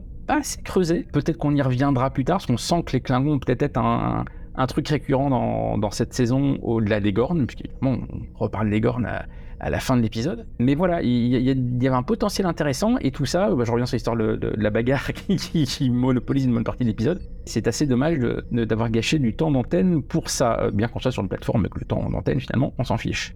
Dans ce qui fonctionne vraiment très très bien et c'est vraiment un énorme contraste par rapport aux épisodes de Picard qu'on a vu qu'on a vu récemment et sur lesquels j'avais émis quelques critiques en termes de, budget, de décor, d'effets spéciaux. Ben là, on s'en prend plein la gueule. La direction artistique est assez démente. Euh, les décors de, la planète, euh, toujours les décors de l'Enterprise évidemment, les différents effets spéciaux. Et puis, sachant que c'est une série épisode bouclée, c'est-à-dire qu'on aura des environnements euh, complètement différents dans les épisodes suivants. Donc euh, vraiment, je pense que sur Picard, il y a vraiment un problème de budget. Soit ils ont foutu tout le budget dans les acteurs et dans la reconstitution de l'Enterprise D, ou alors vraiment Strange World a un budget qui est, le double, voire le triple. Mais voilà, on est à des années-lumière en termes de, production value. Euh, là, on s'en prend vraiment plein la tronche, y compris jusqu'à des trucs totalement gratuits, genre le premier mouvement de caméra au début de l'épisode euh, qui passe le long de la station spatiale jusqu'à à l'Enterprise. C'est super beau, c'est totalement gratuit, mais c'est super beau. Bref, euh, pareil, les maquillages des Klingons, plus que les maquillages, mais j'ai beaucoup aimé les armures des Klingons, de, vraiment de l'armée régulière qu'on voit à la fin de l'épisode quand ils trinquent tous ensemble, et qui sont à la fois un mélange des armures façon viking qu'on avait à partir des films, et puis on retrouve ce côté doré des uniformes vraiment de l'armée Klingon tel qu'on a dans la série originale. Donc j'ai bien aimé cette espèce de mix. Là, on a vraiment euh, le, Klingon ultime de la version des années 60, mais avec les grosses armures et, et les maquillages euh, qu'on a connus plus tard. Donc il y a quand même beaucoup d'éléments positifs, mais voilà, un petit peu désarçonné par ce début de saison qui n'est pas aussi parfait que l'avait été le début de la saison 1. Alors j'espère que ça ne sera qu'un petit, euh, qu'un petit accro au fil de cette saison 2 et qu'ils vont vite se rattraper. Mais voilà, et puis bah, des derniers points, dernier point, ah, j'ai failli l'oublier, mais moi je la trouve géniale, mais parce que euh, je savais un petit peu à quoi m'attendre, je sais qu'elle a désarçonné ceux qui ne la connaissaient pas. Carol Kane, évidemment, dans le rôle de la nouvelle ingénieure du vaisseau qui s'impose un peu. Euh, Carol Kane, bah, que moi je connaissais pour euh, la comédie Unbreakable Kimmy Schmidt, où elle est la propriétaire de, la part de l'héroïne, où elle était déjà aussi barrée, elle avait cette même voix, pas forcément cet accent, mais elle avait déjà cette voix éraillée, puisque Carol Kane, euh, si vous ne la connaissez pas, c'est une actrice de comédie qui est très célèbre aux États-Unis pour une sitcom des années 70, qui s'appelle Taxi, et qui n'a strictement rien à voir avec Luc Besson. C'était une sitcom dans laquelle on retrouvait également Danny DeVito, Christopher Lloyd, Tony Danza, Andy Kaufman, bref, euh, un, rêve de casting des années 70. Une série qui était euh, écrite et produite par l'équipe qui fera ensuite Cheers dans les années 80. Donc voilà, c'est c'est une actrice que connaissent vraiment les téléspectateurs américains, que nous on connaît quasiment pas. Mais voilà, elle a toujours eu ce côté un peu, un peu décalé, cette voix différente, et ce rôle lui va très bien. Je trouve qu'elle apporte une espèce de, de petite fraîcheur. Et le fait qu'elle connaisse la mère de Spock, euh, voilà, ça laisse augurer peut-être des, des révélations. Donc moi, voilà, j'étais déjà fan avant, je suis encore fan euh, maintenant. Je, trouve ça rigolo qu'il y ait un peu ce côté. euh, Peut-être qu'ils vont nous faire ça toutes les saisons, le côté l'ingénieur de la saison et qu'on en change à chaque saison avec un, des profils complètement différents. Je trouve ça assez rigolo de se permettre ça et je trouve qu'encore une fois, c'est là où Strange New World, pour moi, est vraiment rafraîchissante dans la franchise par rapport aux, séries les plus récentes de, de Star Trek. C'est qu'ils se permettent des trucs, ils se permettent des trucs rigolos, le côté bouclé permet déjà ça. Ils se permettent ça aussi avec un, personnage co- comme celui-ci. Donc voilà, moi j'aime bien une série qui tente des trucs, qui n'hésite pas à être parfois irrévérencieuse avec, euh, avec la franchise. Euh, voilà, je préfère mille fois ça plutôt que les bagarres avec la potion magique. Ben je vous laisse et puis ben, normalement je vous retrouve en chair et en os la semaine prochaine les amis. Salut Qu'est-ce que t'as préféré, Marina, dans l'épisode? Parce qu'on t'a pas beaucoup entendu aujourd'hui. Ce que j'ai préféré, bah, les cinq premières minutes, comme je l'ai dit au début, quand je revois pareil, quand je vois numéro un, je me dis super. Après, euh, été super partagée avec euh, Chapel parce que par moment je me suis dit est-ce que elle est géniale ou est-ce qu'elle est très énervante? Finalement, pour l'instant, je pense plus du côté positif et après, je pense qu'il va y avoir un triangle amoureux. Je suis tout à fait d'accord avec Manu là-dessus. Il y a un truc là. On, est dans une série américaine. On colle pas deux personnages comme ça l'un contre l'autre pour rien. Donc euh, avec et qui se jettent des regards comme ça incendiaires. Il va voilà. Avec Manu, on a regardé les mêmes types de séries, on est ok. On les a tous vus, hein, on les a tous vus. On voit les rouages. hein, Je pense. qu'il y a- Pour le coup, c'est assez fun euh, que Spock euh, qui serait vénère, euh, qui serait jaloux de Memba, c'est plutôt, c'est plutôt fun. Manga, ouais. Enfin, moi, je trouve ça plutôt jeune. Ouais, bon, pourquoi pas. Mais en tout cas, il faut pas oublier que euh, Chapel est censé être marié ou fiancé, je sais plus, euh, un scientifique euh, qui sera mort hein, dans la saison 1 de la série classique, hein, dans le neuvième épisode, La planète des illusions, si je me souviens bien. Euh, donc, euh, il faut que son love interest aussi apparaisse euh, à un moment donné. Alors, c'est peut-être un peu tôt dans la saison 2, euh, mais euh, peut-être que oui, vous avez raison. Euh, Il aura une romance avec le docteur Banga euh, qui va mener ensuite euh, à son futur mari ou fiancé. À voir. En tout cas, je suis d'accord avec vous, hein, c'était tout pourri. Euh, et du coup, on va passer directement au point Rocco ou promo. Alors, Marina, est-ce que tu as quelque chose à recommander ou à promouvoir? Bah écoute, oui, j'ai mon podcast euh, Future Proof qui est sorti sur euh, le, futur de la mobilité avec un auteur de science-fiction, Emmanuel Brou, qui a écrit un bouquin qui s'appelle Walter Court, c'était tapis, et qui raconte un futur post-apocalyptique où l'homme est jeté sur les routes et il y a soit euh, les, les, ce qu'on appelle les roues, soit euh, les pieds, c'est-à-dire les personnes, les marcheurs. Donc euh, voilà. Et voilà, sinon, question lecture, non, je cherche euh, rien de spécial, non, voilà, c'est juste euh, le podcast. Pas de souci parce que c'est promo ou Rocco. D'accord, bah voilà, bah voilà, j'ai. T'as choisi. Voilà. Et toi, Manu? Alors, je tiens à dire qu'en logique, le ou euh, n'est pas exclusif, du coup, euh, elle peut, Ouais, elle c'est peut vrai, donner les deux. Le ou inclut les. Euh, cependant, du coup, je vais en donner deux. Je vais, te- je vais donner une promo, parce qu'il y a les Tales from the Sphere euh, sur le tome 11 de. euh, 10 de Tortue Ninja qui est sorti cette semaine et la semaine prochaine, du coup, quelques jours après ce podcast, il y aura le 11 qui sortira, enfin le tome 11, euh, qui est un très bon tome. Sinon, en reco, bah, euh, avec toi l'autre jour euh, sur Twitch, on a commencé euh, le Star Trek Resurgence, qui est le- un, un jeu de Dramatics Labs fait par pas mal d'anciens de Telltale, et dans lequel on incarne deux membres de Starfleet sur un vaisseau qui s'appelle le Resolute, qui est un vaisseau scientifique. Et pour l'instant, on a joué quoi Une heure, une heure et demie au jeu? Ouais, une heure et C'est ouais. vraiment pas mal. C'est c'est vraiment... ça, ça, ça t'implique pas mal euh, narrativement. Euh, je m'attendais pas à ce que ça soit si passionnant en fait. Je me- Et en plus, c'est plutôt pas moche. Donc franchement, euh, je, je le conseille. Alors il est peut-être à 40 balles, mais si vous voulez, euh, si vous voulez au moins le voir, euh, vous pouvez regarder sur Twitch. On se fera une autre session bientôt, j'espère, peut-être mercredi prochain. On verra. Mais voilà, Star Trek Résurgence, je conseille. Et toi, Romain? Aucune actualité. Alors, je sais pas si le ou est également exclusif, mais je n'ai ni actualité ni recommandation. Ok. Eh ben moi j'en ai une. euh, C'est, euh, bah, vous savez que le prochain podcast, si vous nous écoutez euh, depuis un petit moment ou que vous nous suivez en tout cas sur internet, bah, sera enregistré IRL parce qu'il va sortir et d'ailleurs il sortira avec deux ou trois jours de retard par rapport à d'habitude. En effet, parce qu'après la journée Star Trek du samedi au Club de l'Étoile, donc journée organisée par C'est plus que de la SF, où les trois premiers films seront projetés, je le rappelle, où on fera des podcasts là-bas, et ben on vous propose d'assister aussi à un enregistrement bah, de l'épisode 81 de- du cadran pop et du hors-série La colère du quiz.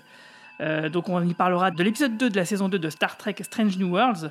Et on fera donc le podcast La revanche de Romain donc euh, sur le quiz parce qu'il avait perdu la dernière fois. Donc là comme c'est son anniversaire eh ben, on lui donne cette revanche. Ce sera le dimanche 25 juin au Frog à Bastille à Paris. Donc ce sera 9 rue de la Bastille. Donc à partir de 15h30 jusqu'à à peu près 17h30 on- ou en tout cas jusqu'à ce que les mecs nous foutent dehors hein. Euh, votre venue impliquera quand même de prendre au moins une consommation au bar et euh, l'inscription est sur notre site internet parce que les places sont quand même très limitées. Nous serons accompagnés par Marc XVI, le directeur artistique des versions françaises de Star Trek Strange New Worlds et de Prodigy, et aussi euh, qui est l'acteur euh, VF de Dencom Pog dans Prodigy. Mais il y aura aussi Véronique Picciotto, actrice VF, c'est elle qui double l'infirmière Chapel dans Strange New Worlds. Alors on espère que l'épisode de la semaine prochaine sera vraiment bon parce que ça va être un peu dur de dire que c'est tout pourri devant eux. Je croise vraiment du coup les doigts. Et je fais une petite dédicace à Sohan, euh, parce que figurez-vous que c'est euh, un petit gars qui m'a envoyé un message pour savoir s'il pouvait venir à la journée de samedi. Euh, il n'a que 13 ans et je lui dit non, tu peux pas venir tout seul, viens quand même avec quelqu'un parce qu'il vient quand même de Grenoble, donc c'est quelqu'un de très très motivé pour venir nous rencontrer. Et ça fait donc très plaisir d'avoir des auditeurs aussi jeunes et aussi motivés. Je, je veux juste dire que si l'infirmière qui joue la Nurse Chapel vient, tout sera pardonné pour cet épisode et pour tous les épisodes pourraient venir. Je, si tu nous, je sais que tu nous écoutes de, de la Californie où tu résides probablement. Viens et tout sera pardonné. Tu, tu fais du Sarkozy là. euh. Toujours. C'est important d'avoir des maîtres C'est à ton penser. maître à penser, ouais, voilà. Vous êtes vraiment, euh, vous êtes bien en phase hein, les deux aujourd'hui. En tout cas, merci à Ça toutes et tous peur. de nous avoir suivis. N'oubliez pas que si nos podcasts vous plaisent, merci de mettre 5 jolies petites étoiles et sympathiques commentaires dans les applications où vous nous écoutez et que vous pouvez aussi nous retrouver sur Twitter, Facebook et sur notre site podcast.lecadranpop.fr. Je vous souhaite à toutes et tous une longue vie et plein de prospérité. Salut. Salut. Salut. Bye bye. Space. The final frontier. These are the voyages of the Starship Enterprise. Its five year mission. To explore strange new worlds, to seek out new life. And new civilizations, to boldly go where no one has gone before.